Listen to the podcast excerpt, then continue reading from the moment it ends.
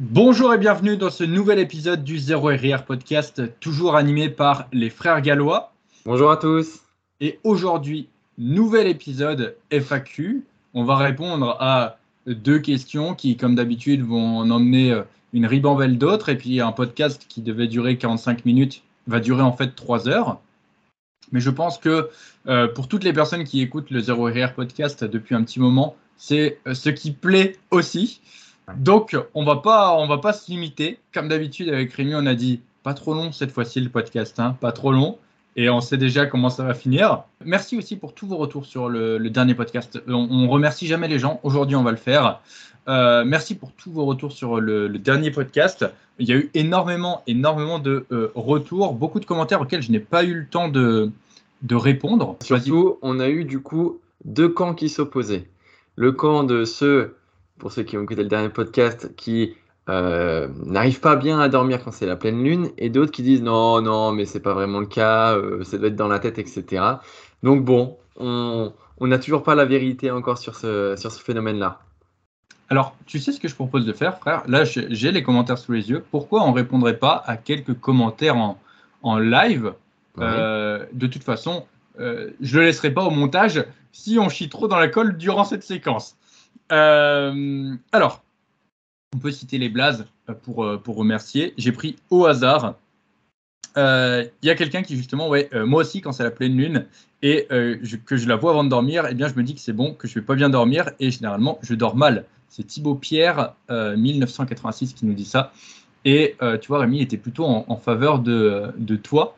Donc au final, il y a quand même des, des, adeptes de, de, cette histoire de la pleine lune. Hein je pense qu'une fois, enfin on le disait aussi dans le dernier podcast, j'ai pas de, reprendre tout ce qu'on disait, mais je pense qu'une fois que tu te l'es mis dans la tête, c'est difficile à, déconstruire. Ah non, mais il y a des commentaires. Euh, en fait, cette histoire de lune, il y en a beaucoup, il y en a beaucoup qui ont été très très loin dans les explications, et c'est vrai qu'il y a vraiment deux camps. En mode, il y en a qui sont là, euh, en mode oui, c'est vrai, c'est pas uniquement grâce à ça, il y a le phénomène gravitationnel, machin et tout, mm. et d'autres euh, qui sont en mode euh, ouais non c'est full euh, full placebo comme d'habitude. Donc au final tu vois je pensais pas que ça allait je pensais pas que ça allait diviser autant. Mais au final, ouais, il y a vraiment deux camps et ça peut être intéressant. je vous renvoie du coup aux, commentaires pour savoir un peu plus sur le fait que bah, la pleine lune peut inciter, enfin peut avoir un effet sur, sur le sommeil ou non. Je pense qu'il y a aussi vraiment une question de sensibilité par rapport euh, à l'énergie, etc. Enfin, on en avait parlé aussi dans d'autres podcasts. Je fais beaucoup de références euh, aux précédents, mais cette question d'énergie, de, cette sensibilité, de cette fragilité, parfois aussi euh, eh bien, à notre environnement, ça impacte plus de personnes que d'autres. Et, c'est certainement aussi mon cas pour le coup. Mais moi, je me mets dans ma tête maintenant que c'est avant tout placebo et que la Lune ne doit pas gaspiller euh, mes heures de sommeil. Hmm. J'en profite aussi, je suis encore dans les messages, il y a euh, de plus en plus de femmes qui écoutent le podcast. Et euh, souvent, ce qui revient, c'est que bah, malheureusement, elles ne se retrouvent pas trop dans le, podcast. On est surtout centré sur souvent les pectoraux, les bras, les trucs comme ça. Et c'est vrai que nos conseils sont surtout centrés autour de, des, hommes principalement, parce qu'on ne va pas se mentir, je n'ai pas les stats sous les yeux, mais c'est plus de 90% quand même qui, qui écoutent le, le podcast. Sauf que vous êtes de, plus en plus euh, nombreux. Le podcast, en ce moment, rien que sur Spotify, fait 1000 écoutes par jour. Je ne sais pas si vous vous rendez compte, mais 1000 euh, écoutes, c'est énorme. Euh, et du coup, donc s'il y a eh bien 10% de femmes, ça fait 100 femmes qui écoutent le podcast par jour. Donc ça fait quand même pas mal de monde. Et pourquoi pas faire un, podcast spécial musculation féminin, ce genre de choses. N'hésitez pas, pourquoi pas, à nous dire en commentaire si vous connaissez des athlètes euh, qui ont du coup cette mentalité euh, zéro RIR, parce qu'on essaye toujours de vous présenter des, des, invités qui ont cette mentalité-là dans le podcast, parce que c'est aussi ça le, le, zéro RIR podcast. Donc n'hésitez pas à nous faire des suggestions d'athlètes à inviter pour, euh, pourquoi pas, faire un podcast spécial musculation au féminin. Ouais, après, bon, toutes les questions qu'on aborde aussi, elles sont transversales. Hein, c'est pas une question de, genre pour le coup. C'est aussi bien pour les hommes que euh, les femmes, notre podcast. Mais c'est vrai que au niveau de, des athlètes euh, avec ce mindset, euh, bah, j'en connais peu. Alors, on, on, connaît. On a vu euh, Corinne Ingman, euh, la femme de Jordan Peter, sur, sur Instagram.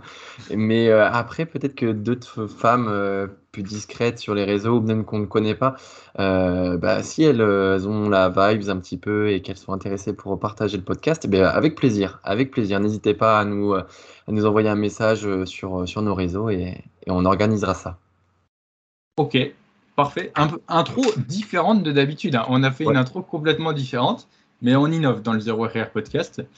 Euh, mais je pense qu'on peut passer maintenant sur nos petits rituels, sachant que, en fait, euh, à la base, le rituel, ce qui est drôle, c'est que les rituels qu'on avait mis en place, le retour sur nos semaines, c'était quand j'étais à Budapest et que Rémi était en France et que du coup, on, on se voyait pas trop, etc. Et donc, on faisait nos petits récaps de semaines. Je suis rentré en France, on se voyait euh, un peu plus, on va dire. Et là, maintenant, si on prend le cas de la dernière semaine, c'est vrai qu'avec Rémi, on se voit un peu tous les jours en ce moment. on se voit euh, trop du coup maintenant. Ouais, euh, franchement, ça me fait chier. Euh, moi, je t'aime pas. Mais, mais c'est comme ça. Et du coup, on va avoir, je pense, un petit récap de semaine en, commun pour une fois. Donc, mon frère, je sais pas, je te laisse faire un petit récap et, et j'en rajouterai si, si besoin. Ouais, ouais, comme tu l'as dit, c'est vrai que là, ces derniers jours, dernières semaines, on, on, arrive un peu plus à se voir. Bon, forcément, parce que il y a, y a, des projets aussi communs qui se mettent en place, donc on a besoin aussi de, de se voir, de se concerter et euh, de faire des rendez-vous ensemble. Et euh, bien sûr, euh, on en profite pour manger et partager des entraînements ensemble. Et c'est ce qui s'est passé hier soir, hier, non pas hier soir, hier après-midi. On a partagé une séance pool à, à Espace Forme à Limoges. Et c'était fort sympathique. Alors, en temps normal, j'avais une séance pool qui était prévue à ce moment-là, mais j'avais pas cette séance en tête, enfin du moins ça, correspondait au, pattern de mouvement que j'ai d'habitude dans ma séance, mais c'est pas vraiment les mêmes mouvements que j'utilise. Et, euh, et, donc du coup ça a été un peu une séance hors programme, mais qui m'a quand même fait du bien puisqu'on l'a, partagé ensemble. Et puis on a surtout tout filmé, donc c'est aussi sympa de, de partager ça euh, bah, peut-être plus tard euh, sur, sur YouTube avec vous. Donc voilà, c'était une séance fort sympathique. Oui, c'est vrai que c'est intéressant ce que tu dis. Dans le podcast entre frères, euh, donc le podcast précédent qu'on a fait avec Yann et Tony, on disait qu'au final, on ne pouvait pas s'entraîner ensemble parce qu'on n'avait pas les mêmes programmations. Mmh. Là, on a fait une séance un peu hors programme. L'avantage aussi, c'est que euh, personnellement, moi, je suis beaucoup plus flexible parce que ma priorité en ce moment, c'est pas la prise de muscle, c'est euh, le rétablissement de ma blessure. Et donc, en gros, à partir du moment où le mouvement ne me fait pas mal, bah, je peux, voilà, je suis assez flexible. Par contre, c'est vrai que euh, si j'étais dans un objectif pur de prise de muscle, mon programme ne changerait pas du tout. Et euh, en ce moment, je pense que bah, c'est si tu regardes un peu les, vlogs que je fais sur, sur YouTube, j'ai pas mal de mes séances qui changent et parfois d'une séance à l'autre parce que je la fais pas au même endroit. Euh, il n'y a pas longtemps, là, il y a eu le Tour de France qui est arrivé dans, dans, notre ville et la salle dans laquelle je m'entraîne habituellement était fermée. Donc j'ai été dans une autre et j'ai fait une autre séance dans une situation normale, je sais pas, alors soit j'aurais essayé de récupérer les clés de la salle pour, pour, faire ma séance quand même, soit j'aurais décalé dans ma journée, etc. Là, ce que j'ai fait, c'est juste que j'ai fait les mêmes patterns de mouvement. C'était ma séance push. Et donc, ma séance push, en plus, elle a plus une visée de rééducation actuellement que de progression. Donc, c'était pas forcément dérangeant. Voilà, si j'étais pas sur le même matériel, euh, j'avais des dips, j'étais pas sur ma même structure de dips, etc. C'était, en fait, il y avait pas mal de choses qui étaient différentes, mais au final, c'était pas dérangeant. Et au final, mes séances, si tu la regardes, il y en a certaines qui sont euh, toujours les mêmes. Genre les séances jambes, elles n'ont pas bougé parce que c'est celles sur lesquelles euh, j'ai, on va dire, le, je suis le plus sur un objectif de performance. Mais par contre, toutes les autres séances, pull, push, bien ça, varie quand même pas mal en fonction de mes douleurs, mon état et de ce que je peux faire mais euh, ça explique, enfin ça explique pourquoi du coup avec Rémi on a pu faire cette séance euh, ensemble. Pour ceux qui se poseraient la question, parce que du coup trois podcasts en arrière, on disait qu'on était, euh, voilà, on pouvait pas s'entraîner ensemble à cause de, à cause de ça. Et, et ça se trouve que même si on s'entraînait dans la même salle, aux mêmes horaires, etc., on n'aurait peut-être même pas le, même programme. Tu vois, je suis en train de penser, je me dis si un, jour il y a le, le Galois Gym qui pop, alors je dis si un jour, mais c'est en train de se concrétiser petit à petit. Euh, si vous écoutez le, podcast, vous, savez les, news. Euh, mais tu vois, je me dis que même si on s'entraînait ensemble euh, à la même horaire, c'est en fait on ferait même pas la même séance. On se rejoindrait sur certains exos, mais en, fait on, ne ferait pas la même séance quand même. Et, même, c'est important parce que, bon, là, comme je l'ai dit, c'était une, séance pool qui était prévue, mais que j'ai faite avec Denis. Donc, c'était hors ce que j'ai l'habitude de faire. Et c'est pas par une question de rigidité euh, à la programmation et que je déteste changer mes, mes habitudes, mais c'est parce qu'on doit surtout avant tout garder le programme euh, qu'on a le plus longtemps possible, surtout s'il fonctionne. Euh, là, vraiment, euh, c'est une séance exceptionnelle qu'on a partagée ensemble. il y en aura peut-être d'autres dans les prochaines semaines, mais il ne s'agit pas de changer ça tout le temps. Enfin, dans mon cadre, moi, je suis vraiment dans l'optimisation de l'hypertrophie, d'avoir la meilleure stimulation musculaire. Et pour ça, j'ai besoin d'avoir un environnement stable où j'ai toujours les mêmes exercices, le même confort de travail, le même setup, enfin les mêmes setups parce que j'ai des setups différents partout. Et ces habitudes-là, elles ont été longues à mettre en place, donc c'est pas pour les déconstruire d'une semaine à l'autre. Euh, là, c'était une séance, encore une fois, géniale, mais euh, qui va pas forcément se reproduire tout le temps. Et euh, si bien même un jour on arrive à se caler sur la même rotation, on n'aura pas les mêmes mouvements, on n'aura pas les mêmes exercices, le même mort des exercices, mais voilà, il y aura certainement des, quand même des points communs. Enfin, c'est aussi l'idée quand même de, si on a le Galois Gym, c'est quand même bien de, de s'entraîner et de partager des mouvements ensemble. Mais voilà, la, la programmation reste avant tout individuelle. Hmm. Ça, c'est ultra intéressant. C'est ce qu'on dit de toute façon depuis le départ. Et euh, là, j'ai une vidéo justement qui arrive sur YouTube bientôt où en fait, bah, je détaille ma séance push et pourquoi je la fais comme ça. Et je dis souvent que, enfin, je l'ai dit dans les précédents podcasts, un bon programme d'entraînement, c'est un programme qui a une stratégie.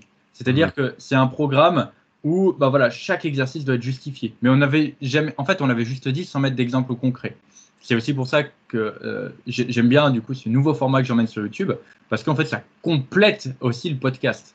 Et euh, justement, je donne un exemple concret de ma, séance et euh, bah, tu te rendras compte que bah, si tu le fais, si tu fais par exemple ma séance, bah, en fait tu vas pas du tout avoir les mêmes, bah, les mêmes bénéfices que moi à faire ce programme. C'est là où en fait on comprend le facteur d'individualisation d'une séance. Et, et, et c'est vrai que sans exemple concret euh, c'était pas forcément euh, représentatif. Là, je, pense que vous allez mieux comprendre les choses via du coup cette vidéo qui sortira. Euh, je sais pas, j'ai doit me rester peut-être un jour de montage à faire dessus et, et elle arrivera. Mais du coup, ouais, retour de ta semaine avec Rémi, enfin, c'est un peu un retour commun. On peut dire du coup qu'on s'est pas mal vu, on a fait pas mal de repas ensemble on a fait une, séance ensemble. Ça t'a permis de voir que même malgré le fait que j'étais blessé, bah, quand même encore très loin derrière. On était sûr qu'il allait lancer les pings là-dessus. non, mais il faut, dire que Denis, c'est vrai que c'est une montagne de muscles et euh, de force. Euh, bon, bah forcément, c'était euh, quand même un peu plus sa, sa séance. Donc, il avait l'habitude de faire ces mouvements-là, mais il est quand même rudement fort et c'est vrai qu'il est, il est difficile à tenir. Après, bon, c'était pas forcément l'objectif. J'entends des excuses là, j'entends des excuses. Pas du, tout, pas du tout, parce que bon, je. Oui, c'était la première fois que je faisais le mouvement. Voilà. ça, c'est notre concours avec Denis. Alors, on vous dit à chaque fois de pas vous comparer, on se compare pas, mais Denis en profite quand même bien pour me tailler. Non, en vrai, en vrai j'ai été surpris parce que je m'attendais à ce que Rémi me taille et il m'a fait des compliments. Et, euh, et en général, quand, euh, quand on se fait des compliments entre frères, c'est que c'est sincère. pour, pour, vous faire la petite anecdote, euh, hier, je lui ai dit qu'il avait pris des épaules et j'ai vu, j'ai vu dans ses yeux les petites étoiles là, en mode, il m'a regardé comme un enfant auquel on tend un bonbon. C'est vrai C'est vrai C'est vrai, j'ai pris des épaules bah, c'est gentil, c'est vrai que bah, on, finalement on s'entraîne peu, donc on fait peu de, de physique update tous les deux, donc c'est vrai que Là, c'était l'occasion, tu as pu voir que j'avais bougé, j'ai pu voir aussi que tu avais bougé, parce qu'il faut quand même le rappeler, Denis, en déficit calorique, il a tombé pas mal de poids et euh, les charges qui bougent, c'est pas des, charges de petits poussins, comme dirait Gundil. Donc ouais, euh, c'était quand même très très impressionnant. Mm. Mais bon, faut pas, on va arrêter de se mousser, Denis. On a aussi partagé une magnifique langue de bœuf cuisinée par mes soins. Ouais, c'était un peu dur quand même. Ouais, parce qu'elle elle a été mise au frais. Et euh, le frigo, enfin mon frigo, je l'ai mal réglé. Je pense que là, il, fait, il est beaucoup trop froid. on aurait pu enfoncer des clous avec. c'est vrai. C'est vrai. Mais honnêtement, elle était, elle était bonne. Elle était bonne, elle était bien préparée. Il y avait des petits, euh, des petits légumes, pommes de terre, euh, carottes. Il m'avait mis un petit. il y avait un poireau surgelé. non, honnêtement, c'était bon. Petite sauce cornichon, purée de tomates. Euh, honnêtement, c'était vraiment, vraiment pas mal. Heureusement que c'était pas mal. Putain, t'aurais dit l'inverse. Oui, ça va. Et, euh, et en plus, tu as, tourné la recette, je crois. Oui, j'ai tourné la recette. Donc on verra si on vous partage également la recette. Euh, moi, il y, a quand même une news. Tu sais, je dis tout le temps, les auditeurs du podcast, c'est les rois. On peut, on peut la faire liquer, cette news. C'est la première machine du 0 RR Gym. D'ailleurs, en fait, on ne sait même pas comment on va l'appeler. On dit 0 RR Gym, Galois Gym. Euh, on n'a pas de nom, en fait, pour, pour notre salle, au final. On sait, voilà, on sait que euh, ça va être créé par les frères gallois. On sait qu'il va y avoir du 0 RR dedans, mais on n'a pas de nom. Donc, dans les commentaires, n'hésitez pas à proposer des noms pour notre salle, parce qu'il va, il va lui falloir un nom. Et puis, euh, mm. si on en fait une chaîne et qu'il y a plein de salles partout, faut voir grand. Toujours. Euh, il faut pas que le nom soit trop pourri, quoi. Euh, faut pas que ça soit euh, Teletubbies Gym. Non, non, nous on veut un truc qui inspire la fonte, l'intensité.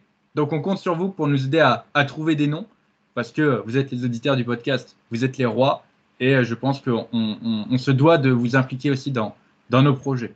Ah bah c'est un travail collaboratif, hein. c'est-à-dire que ce, cette salle de sport, euh, elle est avant tout aussi, euh, euh, elle est avant tout là aussi pour vous, puisque bien sûr vous serez bien sûr les bienvenus, vous serez bien sûr les, les premiers à, voir tout ce qu'on va y faire. Donc bien sûr vous avez un, un, poids très important sur, sur tout ça, sur l'environnement que ça va dégager et sur le nom. Donc on attend voilà vos propositions. N'hésitez pas à nous proposer tout ce que vous avez en tête. Et surtout, Denis, nous avons la première machine. On a la première machine. Est-ce qu'on dit ce que c'est la première machine Ouais, allez, c'est les rois, on, peut, leur dire. Parce que le, le 0RR Gym, Galois Gym, tout ce que vous voulez, on s'en fout, on va trouver un nom. Euh, les machines sont sélectionnées avec soin. Et on ne met pas n'importe quelle machine. Là, on a eu une occasion pour euh, un, un, particulier qui avait une machine assez rare, euh, pas trop cher, on va se le dire, et qui est surtout euh, très intéressante. Et en, cette première machine, pour, ça va, je pense, un peu annoncer la couleur des autres machines. C'est un, un, belt squat. Alors, on a pris un, un belt squat, mais euh, ce n'est pas n'importe quel belt squat. C'est mais pas n'importe quel balai, Harry. C'est exactement ce que j'ai. C'est un belt squat 2000. mais euh, mais euh, non, c'est un belt squat qui est particulier. Déjà, il a une structure qui est particulièrement robuste. C'est-à-dire que, honnêtement, on va pouvoir y aller. Euh, je pense qu'on peut charger 500 kg sans que le truc y plie. Euh, de toute façon, il y a un vlog qui va arriver sur le belt squat dans, je sais pas, une, ou deux semaines. Donc, mais comme vous êtes les auditeurs de podcast, vous devez savoir en avance. Et, et, du coup, ce belt squat, sa première particularité, c'est qu'il est particulièrement euh, solide. Il est rigide et tu sens la, la, solidité. C'est du gros tube dessus. On en était 4 pour le porter quand même. Faut, voilà, 4. Ouais. annonce la couleur. Et euh, il a plein de réglages. On peut régler le bras de levier, on peut mettre, il a des pins pour mettre des élastiques, euh, et surtout, on peut aussi lui mettre une station de dips. Et ça, ça c'est ouf. On pourra même, imaginons, enfin, les supports, on peut très bien rajouter des tubes par-dessus et pour même faire une, station de traction dessus. En fait, il y a. C'est pas un, simple belt squat parce que quand, je vois cette machine, moi je vois en fait les exercices que je peux faire avec.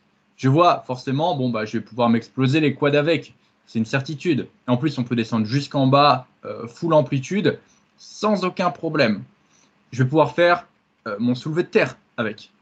Mon soulevé de terre, aucun problème pour faire le, soulevé de terre. En plus, justement, on peut avoir un repère euh, derrière grâce au belt, ce qui fait que bah, quand tu recules tes hanches, tu peux toucher la machine et tu sais comme ça bah, euh, où tu en es dans ton mouvement. Est-ce que tu as reculé les hanches au maximum ou est-ce qu'au contraire, tu as perdu un peu ta standardisation? Ça t'augmente le nombre de repères de standardisation. Par exemple, par exemple, là j'ai dit deux fois par exemple, le disque il est rayé, tu sais, par exemple, par exemple. je répète.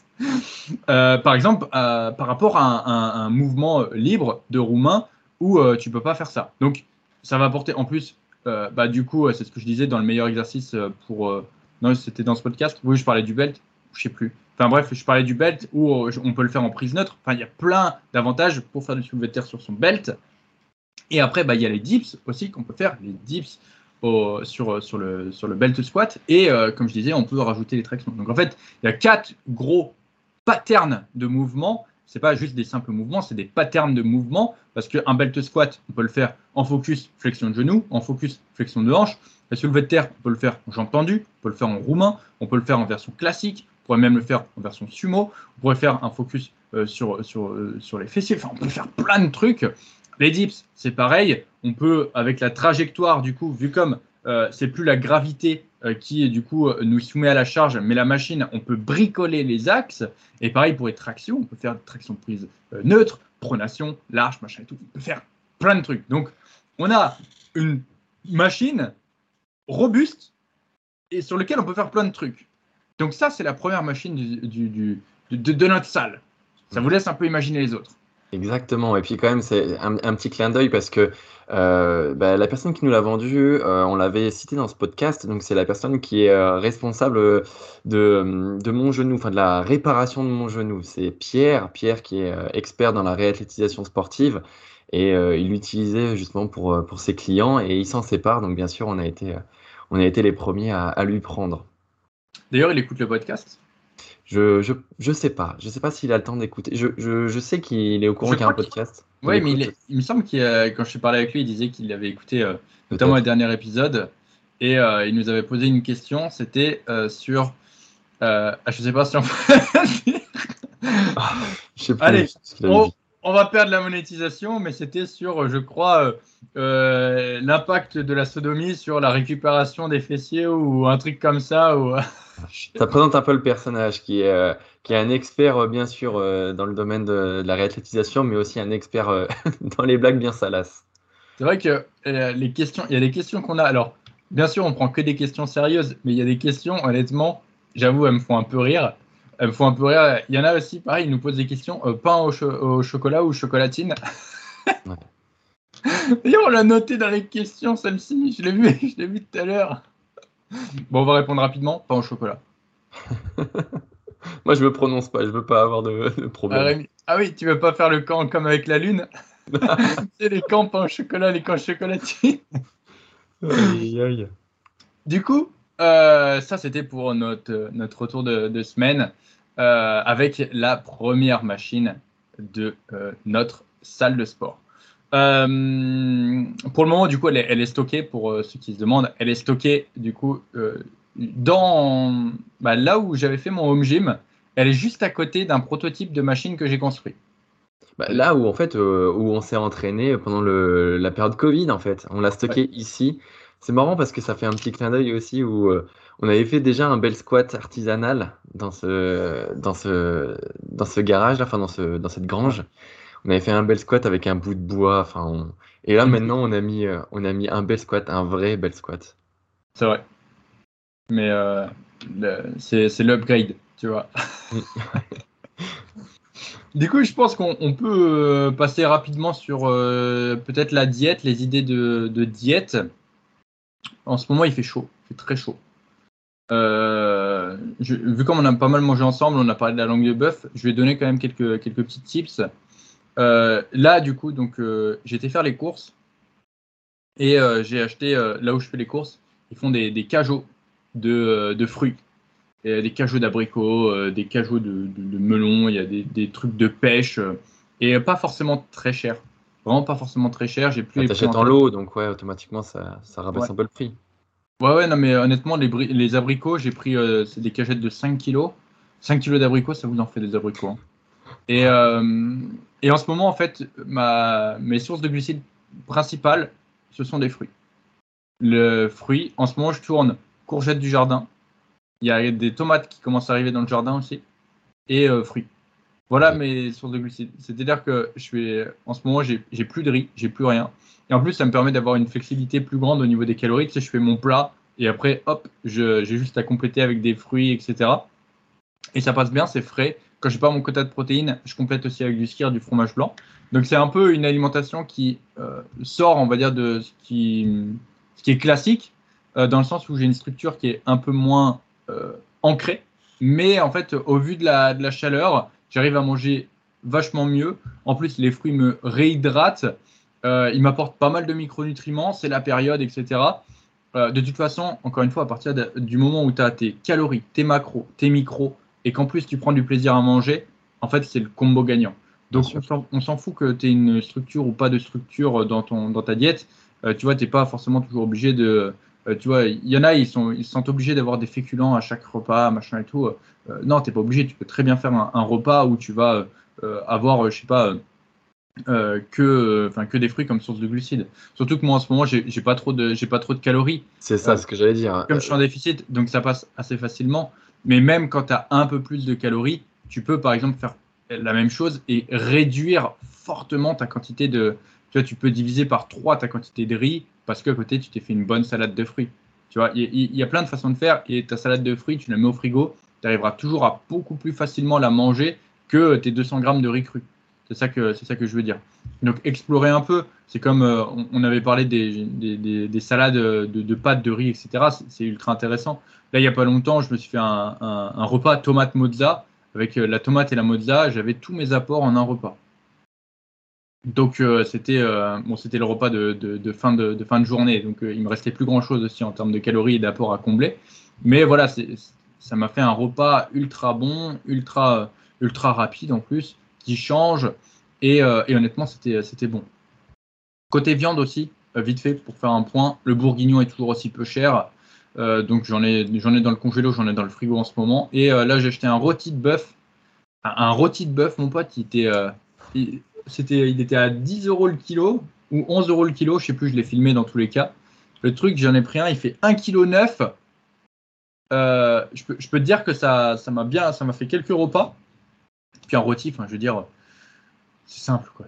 Tu, mets, tu, tu, le mets dans le four, tu le mets à cuire et tu reviens avant que ça soit trop cuit. C'est ça la plus grosse difficulté, quoi. Mm. Mais euh, c'est très bien, c'est très bien ce que tu dis et, je vais rebondir là-dessus. C'est vrai que en cette, en cette période-là, on a du mal. Je pense que c'est quasiment un cas général. 90% des gens ont des difficultés à manger, surtout sur ceux qui sont en surplus calorique, qui ont beaucoup de calories à consommer. Donc n'hésitez pas à switcher avec un peu plus de fruits, un peu plus de légumes pour essayer d'apporter euh, un peu plus de fraîcheur dans vos plats. Et hier, petit instant euh, aussi promo pour ma newsletter, j'ai partagé ma petite checklist des aliments euh, abordables et peu communs qu'on peut retrouver dans les, dans les grandes surfaces pour avoir une alimentation plutôt variée en cette période-là. Donc Denis l'a dit, tout ce qui est bourguignon, tout ce qui est euh, foie, euh, les cuisses de poulet, les hautes cuisses, la langue de bœuf, pareil, euh, donc celle que j'ai cuisinée, elle, était aux alentours des, des 10,70€ le kilo, je, le, je, le, dis dans la vidéo de toute façon. Après macro, sardines, en cette période-là, un peu de, poisson un peu frais, ça peut vraiment bien passer. Le hareng, hareng c'est hyper bon, ça peut être très frais avec un peu d'oignon, des oignons blancs, oignons rouges, ça passe super bien. J'ai vu aussi, il y a, je suis passé à côté de. Il y avait des encornés qui était vraiment pas cher. Je crois qu'ils étaient à 7 euros le kilo, un truc comme ça. Mais euh, je n'en ai pas pris parce que j'étais pressé et le poissonnier, il était, euh, il était occupé. mais, euh, mais sinon, il y, a de toute façon, vous pourrez toujours, à partir du moment où vous allez chercher un peu, vous pourrez toujours trouver des pépites pour pas cher. Bon, on n'a pas fait de sommaire là, c'est ce que je suis en train de me rendre compte. Eh ouais, parce que d'habitude tu le dis en entrée de podcast. Ouais, mais là j'ai fait, j'ai changé totalement. T'avais trop envie de parler du bel squat. Ouais, c'est vrai, ça, ça, me, ça me, j'avais envie de parler du bel squat. Les deux questions d'aujourd'hui, on a sélectionné deux qui vont euh, partir un peu dans, en live, je pense. La première, c'est comment savoir si on a un taux de testostérone élevé ou faible? Et la deuxième, c'est est-ce que travailler les obliques, c'est intéressant pour affiner sa taille? Voilà, du coup, les questions du jour, et on va commencer par le taux de testo de testostérone. Alors, donner la question, c'est lui qui a sélectionné les deux aujourd'hui. Il m'a donné les questions de tout à l'heure, donc ça va être vraiment encore plus dans l'impro parce que j'ai même pas eu le temps de réfléchir à ce que je pourrais construire comme argumentaire. Mais la chose est très simple. Euh, la première chose, c'est comment mesurer son taux de testostérone? Et eh bien tout simplement grâce à un bilan sanguin. Ça, voilà, c'est la seule façon de faire pour mesurer votre taux de testo. En revanche, et c'est là où je vais apporter beaucoup de nuances, c'est est-ce qu'on a vraiment besoin de connaître son taux de testostérone? En quoi va-t-il apporter quelque chose à notre, à notre, à notre corps, à notre, à notre mindset? Est-ce que justement le mindset n'est pas plus puissant qu'un taux de testostérone un peu faible? Alors là, on, on, dit ça parce qu'on est dans la fleur de l'âge, on est jeune, etc. Mais bon, il n'empêche que si on commence à sortir ce fameux tiroir à excuses où on dit Ah, j'ai pas les capacités de développer correctement mon, corps, mon physique, développer mon, mes performances parce que j'ai un, un, taux de testostérone plutôt bas, bah ouais, c'est encore une excuse. Et c'est pas ça qui va faire avancer la programmation et votre, votre progression euh, chaque semaine. Donc, relativisez toujours le taux de testostérone, c'est bien. On a tous de la testostérone, y compris les femmes.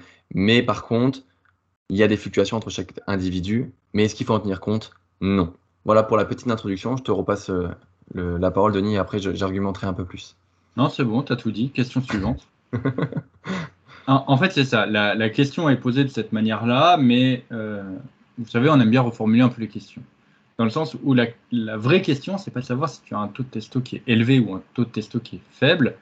La vraie question, c'est est-ce qu'au final, tu vas pouvoir y faire quelque chose derrière, même si, euh, même s'il est faible? Ou, s'il est élevé Qu'est-ce que, ça va changer à ta vie? En fait, ça va rien changer à ta vie. Je pense que la personne qui a posé cette question, elle voulait plutôt savoir euh, parfois, il peut y avoir des, signes, etc. Genre, euh, pas, de, pas une forte libido, euh, une tendance à être assez souvent fatigué, à pas être. voilà, tout ça.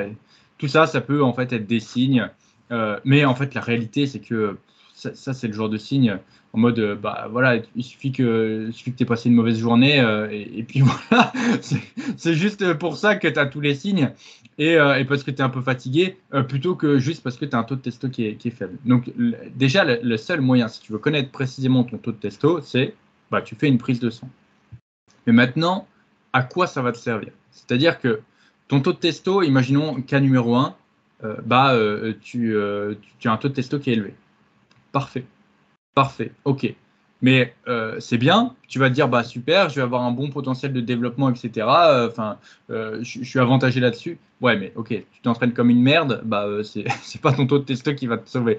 Tu manges comme une merde, c'est pas ta, ton taux de testo qui va te sauver. Tu dors comme une merde, c'est pas ton taux de testo qui, qui, va te sauver.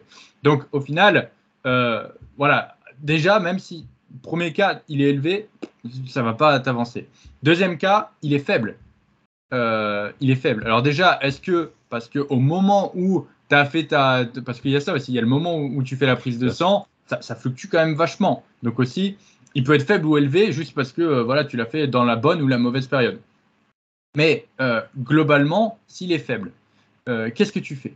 Tu, tu, tu, tu, peux rien faire aussi au final, j'ai envie de dire. C'est comme ça. Surtout que, en fait, bon, si, il y a quand même deux cas. Mais tu peux rien faire, oui, mais c'est là aussi, après, on ira un peu plus loin dans le débat. en fait, le truc, c'est que euh, ça dépend. Si euh, ton taux de testo est faible et que à côté de ça, tu manges de la merde, tu es tout le temps en full junk food, euh, que du coup, tu n'as pas de diète, tu bouffes des gâteaux et du McDo tous les jours, que tu te couches à 5 heures du mat, tu te lèves à, 14 heures, enfin que tu as, voilà, as tes heures de sommeil qui sont complètement flinguées, tu n'as pas, pas de cycle du sommeil, que tu vois jamais le soleil, que tu fais pas de sport, etc.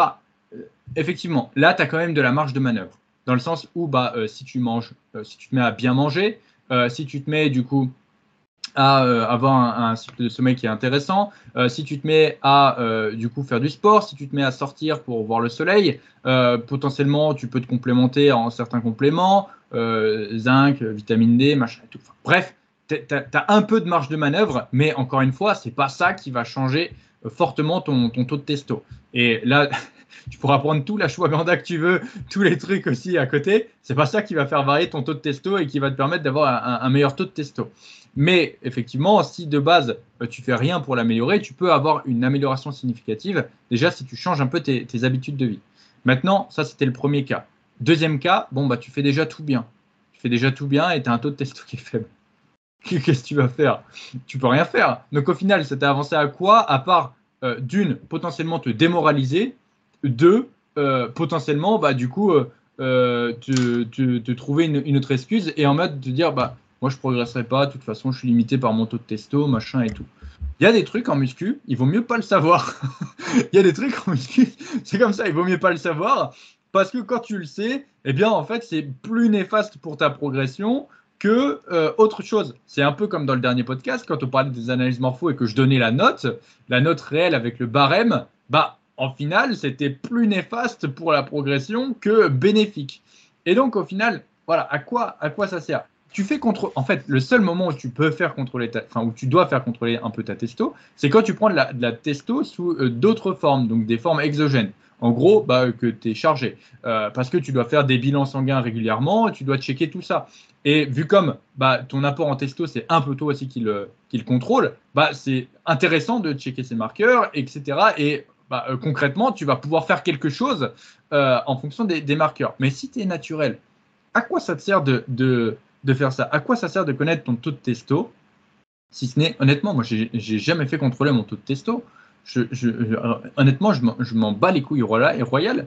Et je pense que euh, peut-être que je le ferai, mais genre quand j'aurai 50-50, tu vois, 60 balais, quand j'aurai une baisse naturelle de mon taux de testo et que peut-être, je sais pas, euh, il y aura euh, des conséquences néfastes pour ma santé à cause de ça et que du coup, ça pourrait être, je sais pas, une cause de, je sais pas, si j'ai une fonte musculaire, ça pourra peut-être venir de là. Enfin, Bref, ça sera une recherche pour euh, des pathologies annexes qui peuvent être liées à ça, dues au, vieillissement, etc.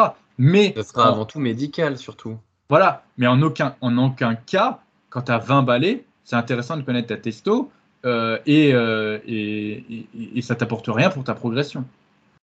mais c'est ça, en fait, tu as absolument tout dit. Si, vous voulez vraiment déjà essayer de mettre la meilleure testo naturelle dans votre corps, c'est par l'alimentation, par la euh, récupération, par l'entraînement, par l'activité, enfin, par tous ces points-là que vous allez pouvoir déjà dégager euh, eh bien, euh, un environnement favorable à la testostérone. Mais on, l'a déjà précisé dans ce podcast-là aussi, arriver à un âge, et c'est normal, le vieillissement est là et notre corps aussi va moins créer de testostérone. Et c'est par ces moments-là parfois que on peut avoir des changements d'humeur, on peut avoir, comme Denis le disait, une fonte musculaire, des problèmes de santé. Et c'est par l'analyse médicale, l'analyse de bilan sanguin que là, on peut peut-être se poser la question, et encore une fois, ça c'est une question avant tout éthique, de euh, d'une supplémentation, si on peut le faire comme ça, de testostérone. Euh, mais encore une fois, c'est sous contrôle médical et c'est surtout avec euh, bien des, des, des, marqueurs bien précis que votre médecin vous précisera. C'est pas vous qui allez dire mon taux de testostérone est bas, il faut absolument que je fasse de la TRT ou que je fasse autre chose. Voilà. Donc c'est vraiment par l'avancée dans l'âge qu'on va voir une chute naturelle de notre testostérone, sauf bien sûr euh, maladie euh, durant, durant, durant tout ce cycle-là. Non, mais même, euh, tu vois, le. en fait, souvent, c'est encore une fois, tu, les personnes qui veulent aussi faire checker leur taux de testo, c'est qu'indirectement, ils ont envie de se trouver une excuse de leur non-progression. Et, ouais, c'est ce qu'on disait tout à l'heure. Et souvent, en fait, tu sais, c'est c'est beaucoup plus simple de. Voilà, tu, c'est le fameux je fais tout correctement, je progresse pas. Alors que le mec, il n'a pas de diète, il a un entraînement de merde, il s'est pas forcé, il dort mal. Et, euh, et, du coup, en fait, il va faire. Euh, il, accuse son taux de testo, tu vois. Il accuse son taux de testo et euh, au final, il est persuadé que c'est ça. Après, bon, bah voilà, il fait sa prise de sang, il peut être normal, mais de toute façon, même si tu fais ta, ta prise de sang, même si tu as un taux normal, tu considéreras pas qu'il est, qu'il est suffisant en musculation, tu vois. Genre, tant que ton taux n'explose pas les normes, ce qui n'arrivera jamais, euh, pour toi, tu considéreras toujours que tu es limité par ton taux de testo. Donc au final, c'est pour ça que ça, ça, ça, ça, ça ne sert à rien de, de, de, faire ça. Et il y a, y a beaucoup de personnes aussi, tu sais, qui. J'ai fait une, un post sur les, les boosters de testo. C'est un post bien piquant où en fait il y a des personnes, tu sais, qui. Euh, voilà euh, pensent que c'est leur testo qui, les limite, etc. Et du coup prennent 40 000 compléments pour, euh, pour la testo. Et à côté de ça, en fait, ils n'ont même, pas, ils ont même pas les bases. Ils n'ont même pas les bases. Donc en fait, je pense que tu sais, c'est comme tout. C'est tu ne te préoccupes pas de ça. Tu ne te préoccupes pas de ton taux de testo à partir du moment où tu fais les choses correctement. Mm. Un peu comme, tu sais, quand on avait parlé du, du podcast, euh, il y a un podcast où on avait longuement parlé du, du dopage. Et euh, est-ce que du coup, euh, nous, au final, euh, je sais plus si on avait répondu, est-ce que nous, on allait finir par se doper, un truc comme ça Et en fait, le truc, c'est que tu demandes à n'importe quel athlète naturel qui fait les choses correctement, c'est-à-dire qui mange bien, qui s'entraîne bien, qui, du coup, traque toutes ses performances, dort bien, etc., est sérieux, est consciencieux, et impliqué à fond dans sa progression, à aucun moment, il pense en fait à se charger la tronche Pourquoi? Parce qu'en fait, sa progression, il l'a. Il l'a. Et, c'est ça, en fait, tu prends le. Il n'y a pas une putain de semaine que je passe à m'entraîner où je ne progresse pas. C'est-à-dire que il n'y a pas un mouvement sur lequel je ne progresse pas. Dans, ma diète, il n'y a pas une semaine où le, mon poids de corps ne varie pas dans le sens que je veux. C'est-à-dire que quand je veux prendre du poids, je me mets en surplus calorique, comme de par magie, mon poids il monte. Quand je veux perdre du poids, je me mets en déficit calorique, comme de par magie, mon poids il descend. Et en fait, je suis maître de tous les paramètres de ma progression. Et quand je veux que ma progression. Ah, téléphone m'arrête dans ma tirade. C'est euh, putain, c'est que je suis en train de dire un secret là. On va attendre que ça finisse de. Prochaine fois que ça appelle, tu décroches. Euh, allez, prochaine fois que ça appelle, je décroche. Tu fais la ligne du zéro arrière. Bon, je disais, à aucun putain de moment, je me dis que je vais me charger la gueule. Pourquoi? Parce que je progresse à chacun de mes entraînements. Je progresse chaque semaine. Et au final, pourquoi j'aurais envie de me charger la tronche alors que je progresse déjà? Et, limite, tu vois que euh, c'est ce que je disais la dernière fois, mon déficit calorique, il va trop vite. Je suis obligé de le freiner. Donc, ce ne serait même pas pour aller plus vite parce que je peux déjà moi-même aller plus vite. Donc, encore une fois, à quel serait l'intérêt pour moi?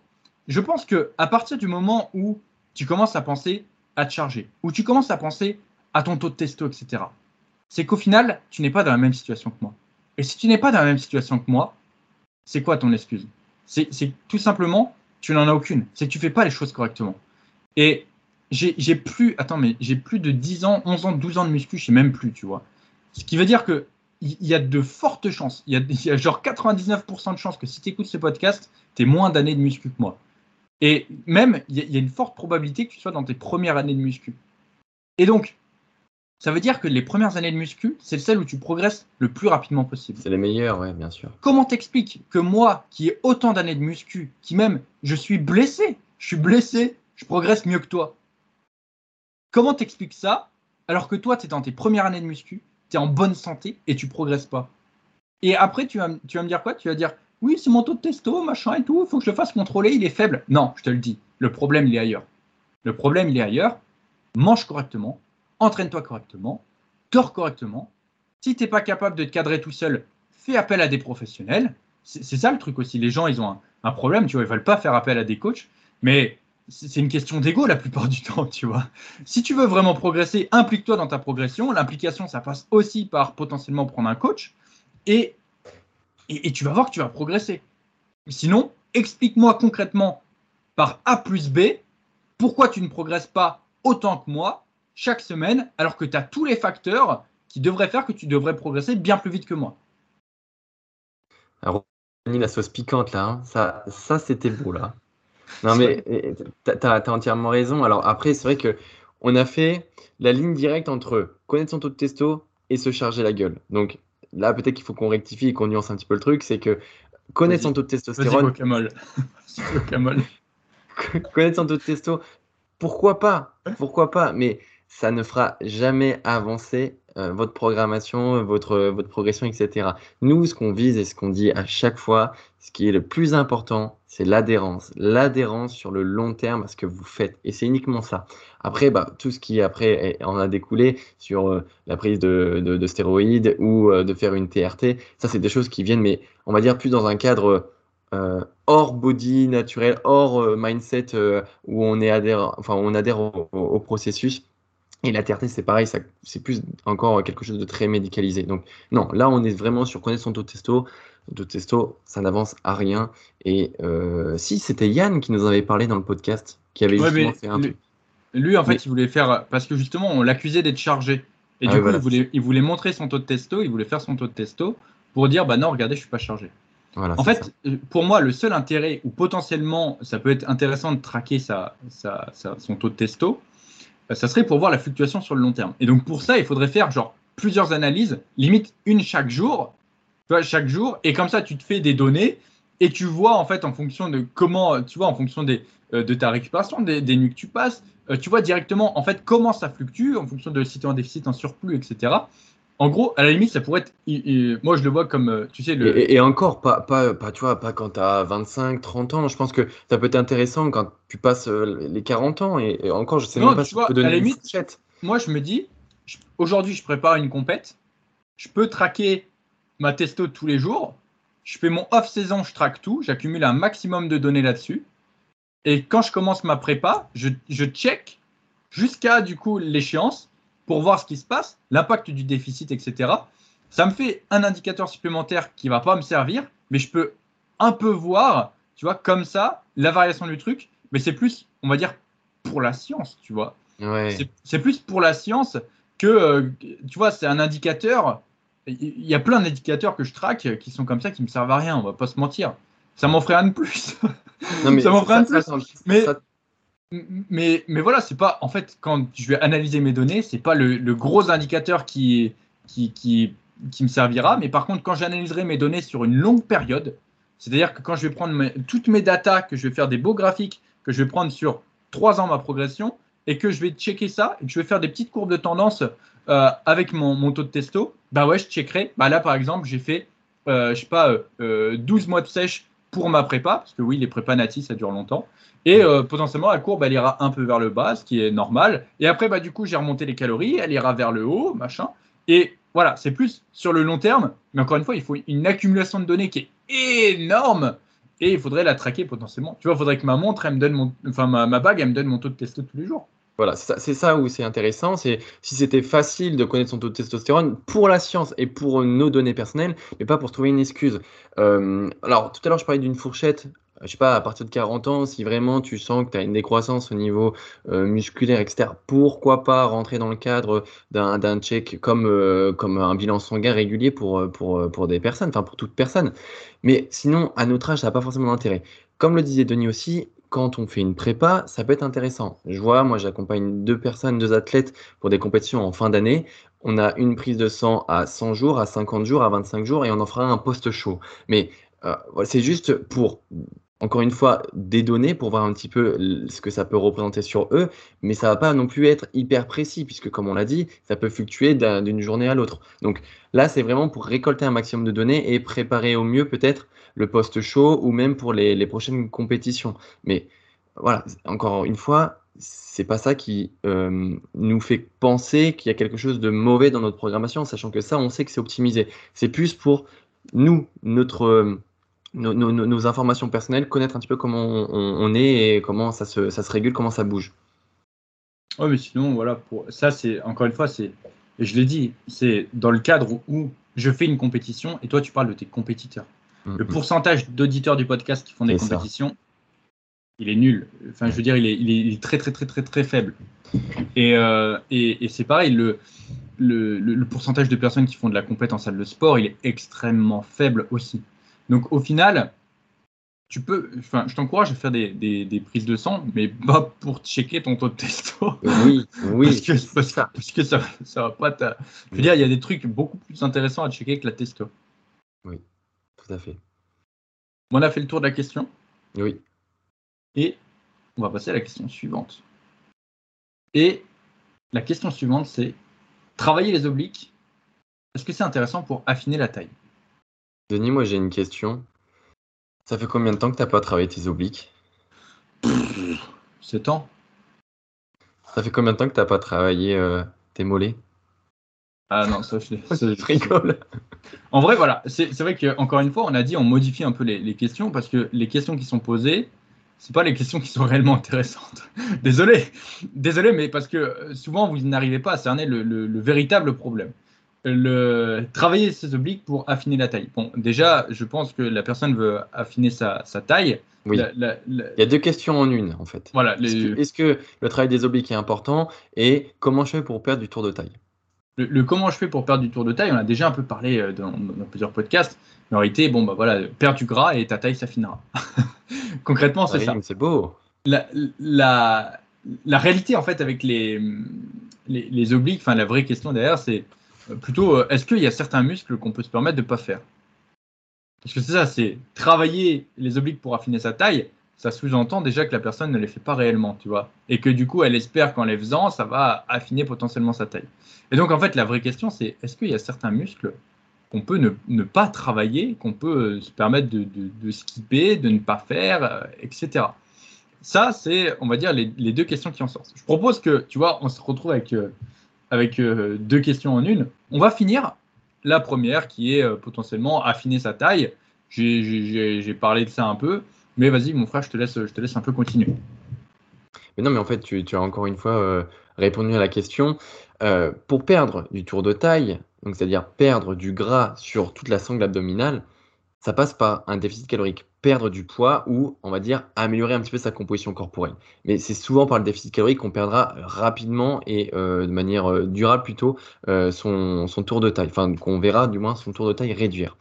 Euh, donc ça, c'est pour répondre à la question sur comment perdre localement euh, du, gras sur cet endroit-là. Ensuite, le travail des obliques. Le travail des obliques, comme Denis l'a dit, moi, ça fait aussi très... Attends, attends, attends, attends, il y, a, plein de choses à dire sur euh, comment affiner sa taille. Ah, je, voulais, je voulais pas forcément rentrer plus dans les détails, je voulais plutôt après rentrer sur les obliques. Alors, on, on va... moi, je pense qu'on va finir avec cette histoire de taille. Parce que Hein euh, cette histoire de taille, moi, ça commence à revenir assez souvent. Ah, mais, On va finir une bonne fois pour toutes. C'est que tu veux rentrer à nouveau dans, dans l'analyse euh, euh. du bassin, dans...